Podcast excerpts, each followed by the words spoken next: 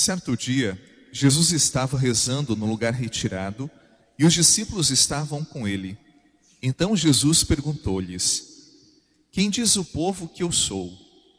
Eles responderam: Uns dizem que és João Batista, outros que és Elias, mas outros acham que és algum dos antigos profetas que ressuscitou. Mas Jesus perguntou: E vós? Quem dizeis que eu sou? Pedro respondeu: O Cristo de Deus. Mas Jesus proibiu-lhe severamente que contassem isso a alguém e acrescentou: O filho do homem deve sofrer muito, ser rejeitado pelos anciãos, pelos sumos sacerdotes e doutores da lei. Deve ser morto e ressuscitar no terceiro dia. Depois Jesus disse a todos: Se alguém me quer seguir, renuncie a si mesmo, tome sua cruz cada dia e siga-me. Pois quem quiser salvar a sua vida, vai perdê-la, e quem perder sua vida por causa de mim, esse a salvará. Palavra da salvação. Glória a vós, Senhor. Queridos irmãos e irmãs, você que nos acompanha pelas TVs, neste domingo, nós estamos diante de um dos temas fundamentais para nós que somos cristãos. O cristão, a cristã, é alguém que se decide ou se decidiu pela pessoa de Jesus. Decidir-se por uma pessoa exige a capacidade de antes conhecer esta pessoa, de se encantar por essa pessoa. Antes de falar da palavra, eu vou dar um exemplo que faz parte da nossa vida, do nosso dia a dia, e todos nós vivemos isto, para que depois a gente entenda melhor a palavra talvez ficará mais fácil para todos nós. Para conhecer alguém, e quando eu falo conhecer alguém, conhecer os seus afetos, conhecer esta pessoa por dentro, é preciso conviver com esta pessoa. Quando nós convivemos com uma pessoa, aos poucos nós vamos descobrindo esta pessoa. E vamos também nos deixando descobrir. Quando a gente ouve falar de alguém, a gente sempre terá informações de uma outra pessoa. Eu conheço aquela pessoa porque alguém me disse que ela é assim, mas eu não a conheço, eu, eu não tive a oportunidade de conhecê-la, de conviver com ela. E para conhecer alguém é fundamental a experiência da convivência, do estar junto, do ouvir, do falar. E quando nós conhecemos alguém, ou quando nós vamos conhecendo uma pessoa, você sabe, ao menos dois caminhos possíveis. Tanto mais eu conheço, mais distância eu quero dessa pessoa. Porque descobri que ela é uma pessoa chata. Eu não quero a presença dela. Ou justamente o contrário. Tanto mais eu convivo, tanto mais eu me encanto por essa pessoa. Pelos valores que conduzem a vida dela, pelo jeito harmonioso dela tratar as pessoas, de organizar o, o seu tempo.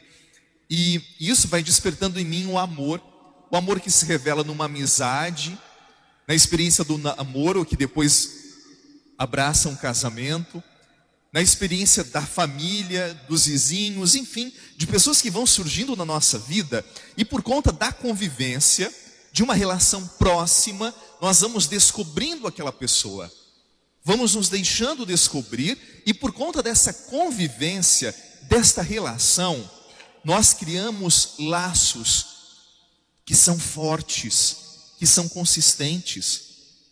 Eu diria que as relações saudáveis, estáveis, elas precisam da convivência, elas precisam desta proximidade. Uma amizade feita à distância, é muito difícil de ter esta, esta consistência existencial, este amor que nasce desta presença. Agora, eu quero dizer que essa experiência humana nossa, que todos nós experimentamos no nosso dia a dia, ela também é fundamental na nossa experiência de fé. Porque ser cristão não pode ser por mera tradição, porque fui batizado, porque minha família é cristã católica e eu também sou. Não. O Papa Bento XVI ele dizia que na origem, na gênese do ser cristão, não é uma decisão ética, moral, mas é um encontro com uma pessoa, Jesus. E uma pessoa que é real, está viva, está presente entre nós. Ser cristão não pode ser efeito, desculpe pela expressão, efeito manada ou seguir o fluxo, mas muitas vezes é romper um fluxo, uma lógica e dizer: eu me encontrei com uma pessoa que é real, que é viva, presente no mundo e que despertou no meu coração o desejo sincero de pertencer a Ele. Eu o encontrei, deixei-me encontrar, e por isso nós temos uma relação de amizade, de proximidade, de fé. Nós vamos entender isso melhor no evangelho que nós acabamos de ouvir. Vamos lá. Diz a palavra no evangelho de São Lucas que Jesus estava rezando. E ele estava rezando não com uma multidão. Preste atenção nos detalhes, eles serão fundamentais para compreendermos a palavra de hoje. Ele estava rezando com, vamos lá, ele estava rezando num lugar retirado e os discípulos estavam com ele, ou seja, aqueles que eram mais próximos, não era a multidão. E estando num lugar de intimidade com poucos que conviviam muito com ele, ele faz uma pergunta, versículo 18: Quem diz o povo que eu sou? E daí eles vão responder: Olha, uns dizem que é João Batista, outros Elias. Preste atenção nos detalhes, por favor. Outros acham que tu és um dos profetas que ressuscitou. Eram pessoas que não conheciam Jesus, que não conviviam com Jesus. Por isso, achavam.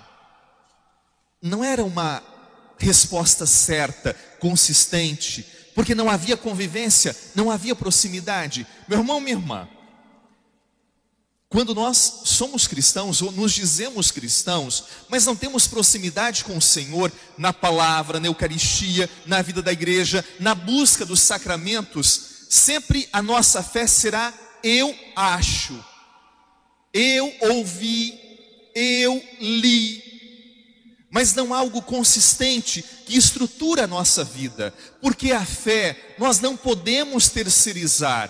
A fé é uma experiência pessoal, é um caminho que eu faço. Eu não tenho como passar a minha fé para você. Você não tem como passar a sua fé para os seus filhos. Não adianta abrir a cabeça e enfiar. Não dá, não é assim. Por isso, veja os passos da leitura de hoje. É, é, um, é uma verdadeira catequese. Quem dizem que, perdão, quem diz o povo que eu sou? Senhor, eles acham que tu és Elias, João Batista, um profeta que ressuscitou, ou seja, respostas evasivas, genéricas. Por quê? Não tem convivência, não tem proximidade, é mera opinião. Isso é fé? Não, não é fé longe de ser fé, porque fé não é opinião, fé é experiência pessoal, minha, é um caminho que eu faço. Por isso, Jesus agora se volta de fato para os seus e muda a pergunta. Versículo 20: E vós, quem dizeis que eu sou? É uma pergunta frontal, é pessoal. E Pedro vai responder: O Cristo de Deus. Ele está dizendo: Tu és o prometido, o esperado, aquele em quem nós colocamos a nossa esperança, a nossa fé. Tu és a certeza da nossa vida. Tu és o Cristo de Deus, tu és o Filho de Deus. E daí, você que está acompanhando a leitura, é muito interessante aquilo que vem depois. Muitas pessoas não entendem o porquê. Versículo 21. Assim que Pedro diz isto, o Cristo de Deus, diz a palavra: Jesus proibiu-lhe severamente que contassem isso a alguém. Muitas pessoas não entendem esse versículo, mas como? Se Pedro respondeu certo, por que, que Jesus proibiu que contassem quem ele era para as pessoas? Sabe por quê? Porque o caminho da fé é um caminho pessoal, é intransferível, é seu. Quando Pedro respondeu Cristo de Deus, era fruto do relacionamento de Pedro com Jesus, era o caminho de Pedro que ele fez, e outros, para chegarem a Jesus, deveriam fazer também o seu caminho. O testemunho de Pedro é para incentivar outros a fazerem o caminho, mas Pedro não pode dar para o outro aquilo que é seu. O caminho que ele fez é como se Jesus dissesse: Pedro, tu respondeste corretamente. Agora não conta isto para ninguém, para que as pessoas façam o caminho delas para me conhecerem. Porque fé, repito, fé nós não podemos terceirizar, não é um caminho pessoal, meu e seu. Eu quero, antes de seguir com a palavra, eu quero dizer algo para você. Em algum momento da nossa vida, Jesus vai também nos perguntar: quem eu sou para você? Ou quem eu fui para você? Esta resposta ela não pode ser verbal, não pode ser uma frase. Senhor, tu foste tudo na minha vida. Porque essa resposta não é difícil de ser dada. A resposta que damos ou que devemos dar a Jesus é a nossa vida. Talvez agora não faça muito sentido para você. Pense durante a semana. Esta resposta que devemos dar a Jesus, repito, ela não é verbal, ela, ela não é uma frase, não é uma teologia bem elaborada, mas Senhor, Tu és fundamental na minha vida, por isso a minha resposta a esta pergunta é a minha vida transformada, mudada, convertida, uma pessoa melhor. E foi esta resposta de Pedro ao longo da sua vida. Um homem que foi se convertendo, mudando, transformando, porque quando nós descobrimos alguém que amamos, que ganha um espaço na nossa vida, esta presença, este amor, vai nos fazendo pessoas melhores. Com ela nós fazemos um caminho de vida. Por isso, responder esta pergunta de Jesus não é elaborar uma teologia não é elaborar uma frase inteligente com parabéns e três estrelinhas. Não. Esta resposta é a minha vida de padre. Eduardo,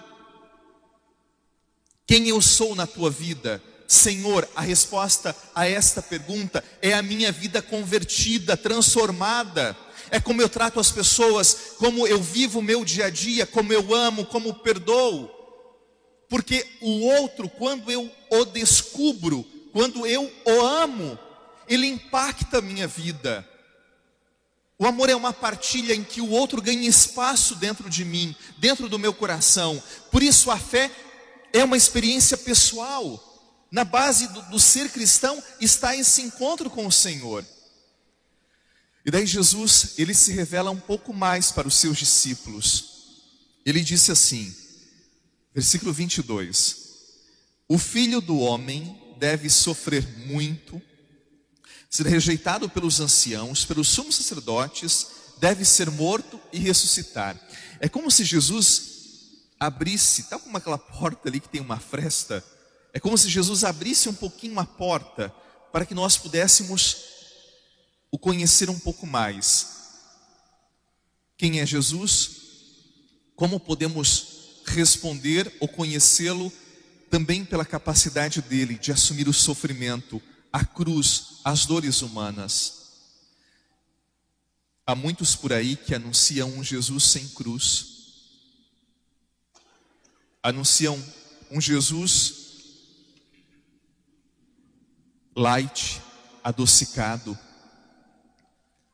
E ele disse: O filho do homem é como se lhe respondesse: quem era ele. Não que a resposta de Pedro estivesse incompleta, mas para que os discípulos compreendessem mais. O filho do homem deve sofrer. O sofrimento faz parte do exercício do amor ou do amar alguém.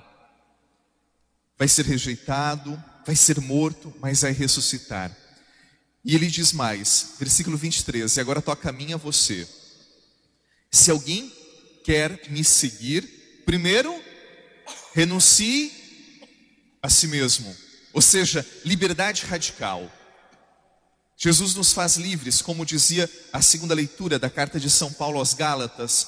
Não judeu, não grego, não mulher, não homem, não tem nenhuma categoria mais. Somos livres para sermos cristãos, para respondermos quem é Jesus, nós precisamos ser livres de nós mesmos, e a maior liberdade a ser conquistada é a liberdade interior, diante dos nossos afetos, dos nossos sentimentos, das nossas vaidades. Ter fé amadurecer na fé é amadurecer também na liberdade. Por isso, para ser cristão, é preciso renunciar a si mesmo, tomar a cruz de cada dia. Não existe cristianismo sem cruz. Desconfie de uma fé cristã que não fale da cruz. O próprio Jesus, numa outra passagem, ele disse: Vós que estáis cansados e fadigados, Vinde a mim e descansai, porque o meu jugo é suave. Ou seja, existe um jugo, existe cruz na vida do cristão, mas ao mesmo tempo tem-se a consciência da força do alto, que nos ajuda a carregar as nossas cruzes. E depois me siga.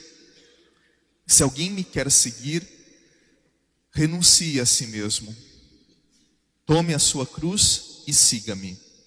Padre, esse negócio não é fácil. Não é mesmo. Nunca foi. E quando for, desconfie, porque não é fé cristã, não. Nunca foi.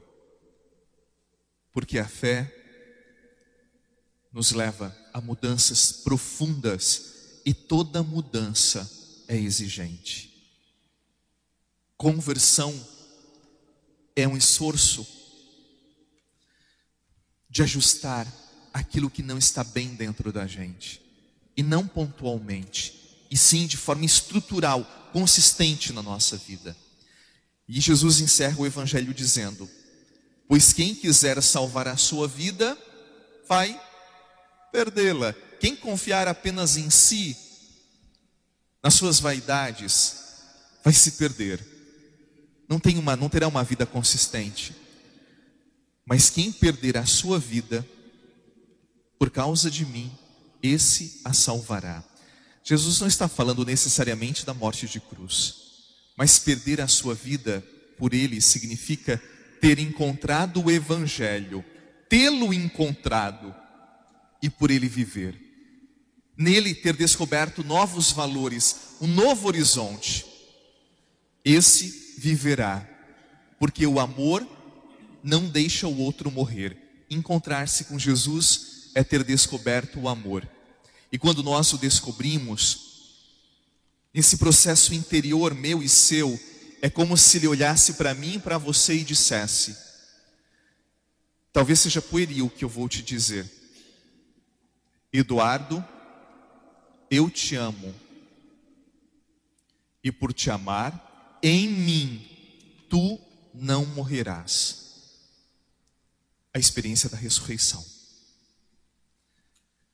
Eduardo, por ter me buscado, guardado a minha palavra, tu não morrerás. Vou repetir a palavra dele. Quem perder a sua vida por causa de mim, esse a salvará.